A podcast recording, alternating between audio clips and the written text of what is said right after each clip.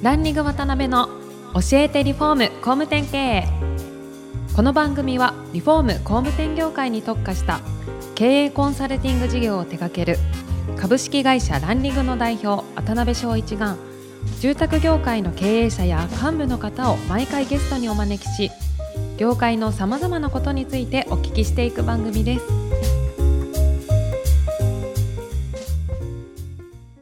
皆さんこんにちは。さあ今週も始まりましたランリング渡辺の教えてリフォーム工務店経営第139回目アシスタントの牛久保ですパーソナリティの渡辺です。今週もよろしくお願いしよろますしくお願いします。この社長、今週もよろしくお願いします。お願いします。牛久保さんはいが真面目に話聞いてると思ったら休憩中、うんうんうん一番驚いてたネタが、この社長が若いと。そう え51には見えないとそう51歳に見えなくて私渡辺さんと同じくらいかなと思って渡辺さんすいませんだいぶあの、あの、格が違うんで、ランリングとは。はい。びっくりしたえーはい。第2回目の今回はですね、グループ全体のことについていろいろお聞きできたらなと思いますんで、今あれですよね、グループ会社さんとして子会社、関連会社と何社ぐらい今お持ちなんえでしたっけ？ーっとですね、はい。12社だったかな。あ、なるほど、はいなるほど。で、ほぼ売り上げの半分ぐらいが注文住宅になってるそうですね？んですかね。はい。うんまあ、それもいくつか今複数ブランドがあるんですけど、ね。なるほど、なるほど。うんまずそこら辺の全体像をちょっとお話ししていただいてもいいですかね？割合で言うと大体5割ちょっとが注文住宅で、なるほど、なるほど。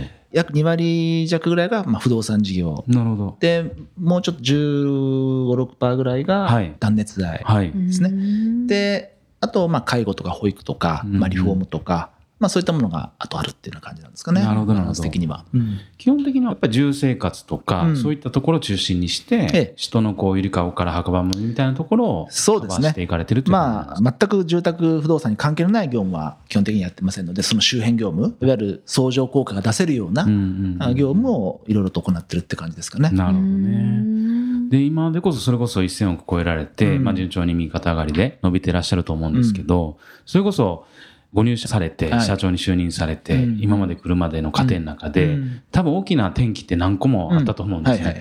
まあ、そのあたり、いくつかちょっと、そうですね、転機みたいなところがあれば。一番の転機は、やはり2007年に、はい。名古屋証券取引所にまあ初めての上場をしたんですね。な。るほど、なるほで、その時は、はい。もう98%ぐらいが注文住宅ですですからまあ、あと一部、本当にちっちゃなリフォームをちょっとやってた程度で今とは全く違ったんですよど。ね。はい。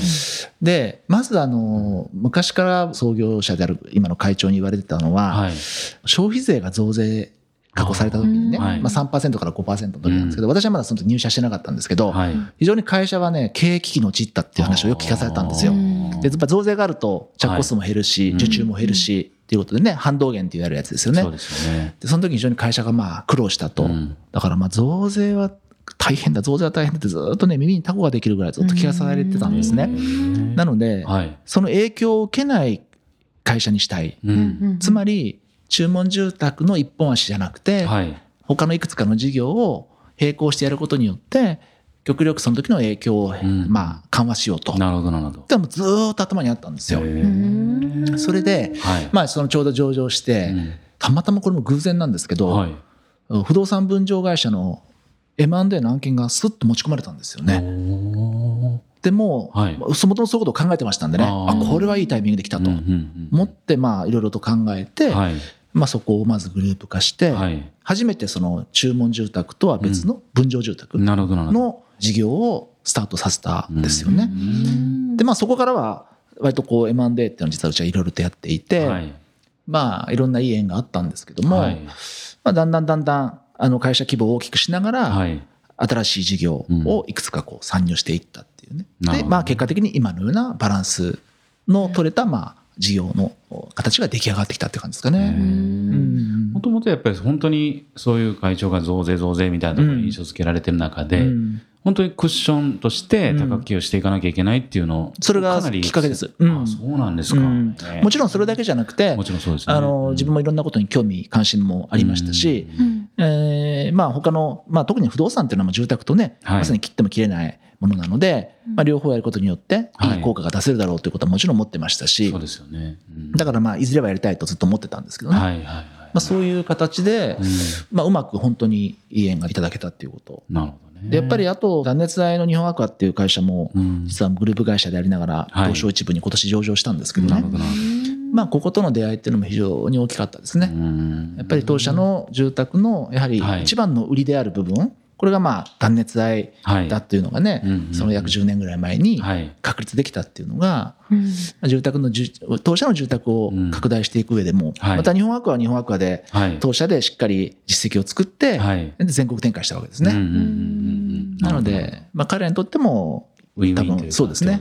いい形で展開できたっていう意味ではね、本当に。なるほど。うんうんどうなんですかね、その、まあ、この番組聞いていただいている皆さんって、まあ、うん。今、数十億とか10うん。億とかっていうレベルの中で、まあ、これから上場を目指されている方たちも多いと思うんですけど、うん。この社長がその、まあ、名古屋に上場される過程の中で、うん。多分、50億とかのところからうん。社長をどんどんやられてですね、うん。いろいろ苦労されてると思うんですけど、うん。ちょっと時系列的には戻っちゃうんですけど、上場前でなんかそのご苦労された、うん。一番こうなんていうか苦しまれたこととか、うん。えー力入れられたこととか、うん。そういったところって何かありますか？はい。えっとですね、上場前は、はい。一番苦労したのは、ね、やっぱ上場することでしたね。ああ、そのもので。はい。はい。うん、で、うちの場合は、はい。まあ、あの、まあ、地方の工務店でしたからね、はい。やっぱりその大きな会社で働いたことのある経験者って本当少なかったんですね。うでしょうね。私はたまたま保険業界にいたので、うん。そういう意味ではあ良かったんですけどもね、はい。やっぱり上場っていうのは、いわゆるその本当の個人会社からはい。公の会社になるっていうことなので、うん。まあいろんな今までやってきたことある意味否定される部分がたくさんあってね。特にオーナー経営者っていうのはうんまさにそうなんですよね、はい自分で全部決めてきたことですよね。それをいろいろガバナンスを聞かせていかなきゃいけないとか、うんちゃんとしたその取締役をきちっと実施してね、そこでやらなきゃいけないとか、まあ当たり前のことなんだけど、はい。まあ普通でほとんどできてないんですよね。で、そういったものをちゃんと整えていくっていうのがね、やっぱり大変でした。うん。今だからこそ言えるっていうね、僕らもいろいろあると思うんですけど、うん。かなり社内からとかもうん。反発とかもあったんですかね。上場に関してはうん。反発はそんなになかったです。まあよく意味が分かってなかったっていうこともね、社員から見ればねうん、上場して何になるのかななんて感じだったふうに受け取ってたかもしれませんけども、はい。うん、ただまあ、やっぱりその会社の規定をいろいろ整備していかなきゃいけないとかね、はい。いや要は割とこう、がんじがらめになっていくわけですよ、以前に比べれば。わかります。らそこでちょっとこう、自由度がだんだんなくなってくる。はい。今まではある程度社員に任されてた部分が、はいいろんなことをきちっとこう、決済を得ていかないと進まないとかね、まあ、そういうふうになっていくっていうのがやりづらさを感じたかもしれないですよねな。るほどね。まあ、ですけど、それこそね、前職とか前々職の保険会社さんうんであれば、まあ、これぐらいのルールあるよねとええか、こういう仕組みあるよねっていうところを、逆に役に立ったっていう感じの。ところあるんでだからすよね。僕うん私から見れば当たり前のこと、うことですよね逆にそれがなくて自由でやってる方が恐ろしいって感じで思っていたので。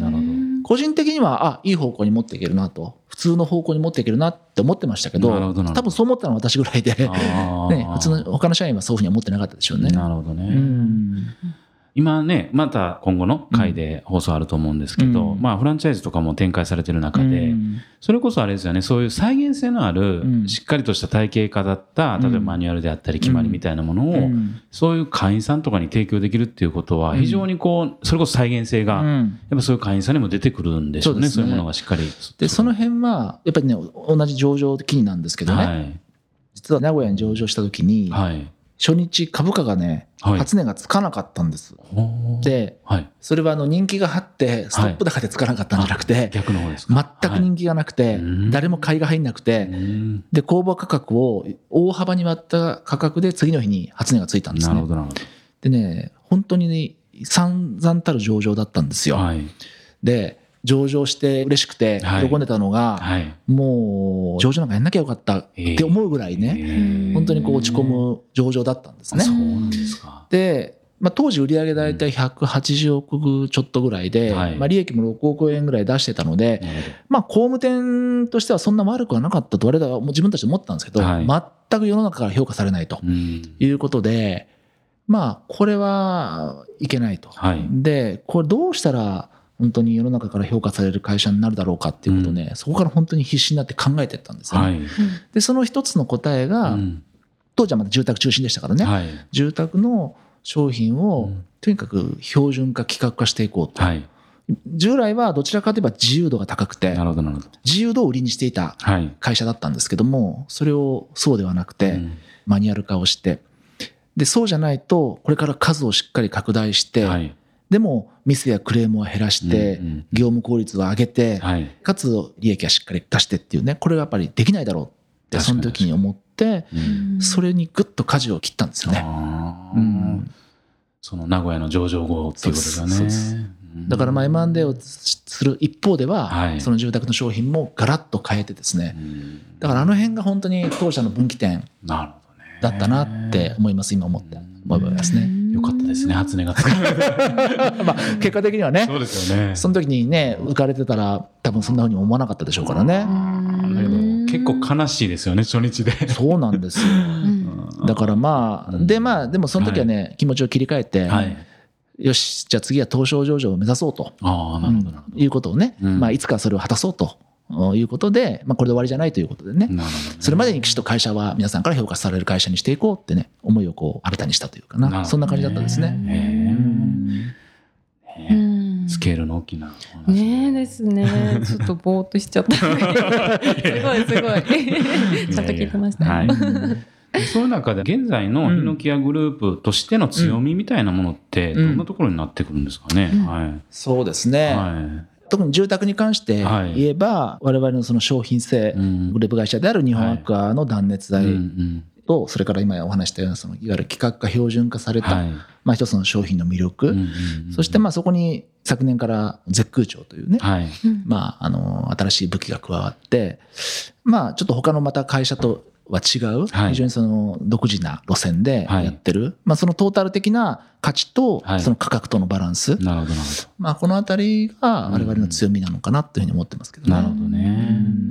ど。そういう中で、うん。まあ企業理念もそうなんですけど、うん。事業戦略であったり、そういうこうコアになる、うん。一番大切にされてることってどんなところになるんですか？もともとあの創業、はい。うちの会長が創業した時は、はい。大手住宅会社の下請け工務店をなるほど、なるほやっていて、ど。はい。でその時に自分が直接お客様から請け負えば、はい。大手と同じ品質の住宅をはい。おもっと安く提供できるっていう思いが創業の思いなんですよねな。るほど、なるほど。ですから今うちの経営理念もはい。最高品質と最適価格で社会に貢献っていうね言葉を今でも使ってるんですけど、まあ全くその創業時の思いと同じなるほど。変わってないんですよね。なるほど、なるほど。ですからまあ今いろんな商品サービスのねバリエーションも増えてますけども、はい。基本的にはやっぱり価値のあるものをうんお客様の手の届く金額で。しっかり提供していくっていうね、んんえーまあそこは基本的にはブレてないと思いますね。なるほどうね。ん最高品質を最低価格で。うんでしたうんですよね。素敵ですね。起きてますか？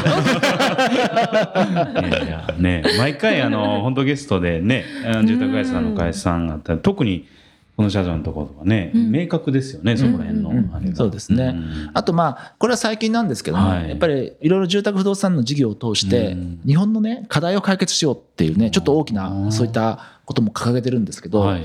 やっぱり住宅不動産ってうん。もう十分に普及しているし、はい。まあ、成熟した産業ではあるんですけどでも世界的に見た時に本当にじゃあ日本の住宅不動産世界のいろんな状況と比較した時にはい。本当にこれが正しいのかとか、うん。お客様が本当に満足できているのかとか、はい。正しいものがちゃんと提供されているのかっていうと、うん。必ずしもそうでもないっていうことにね気づくことがたくさんあってね。ええ。だからまあそれをしっかり改善していくうん。絶空調ってまさにそういう商品なんですけどね。なるほどね、だからそういったことで、はい。まあ、事業を発展させつつ、ん。しっかり社会貢献していこうっていう思いも非常に強いですね。なるほどね、うんそのあたりのちょっとこだわりの部分とか思いの部分ってまた次回以降聞かせていただいてもいいですかね？もちろんはいはい、それではそろそろお時間が来てしまいました。次回も近藤社長にはゲストにおいでいただきます。本日はありがとうございましたあ。りがとうございましたした。今回もランリング渡辺の教えてリフォーム工務店経営をお聞きいただきありがとうございました番組では渡辺や住宅業界の経営者幹部の方へのご質問を募集しています。ウェブサイトランリグにあるお問い合わせフォームよりお申し込みください。お待ちしています。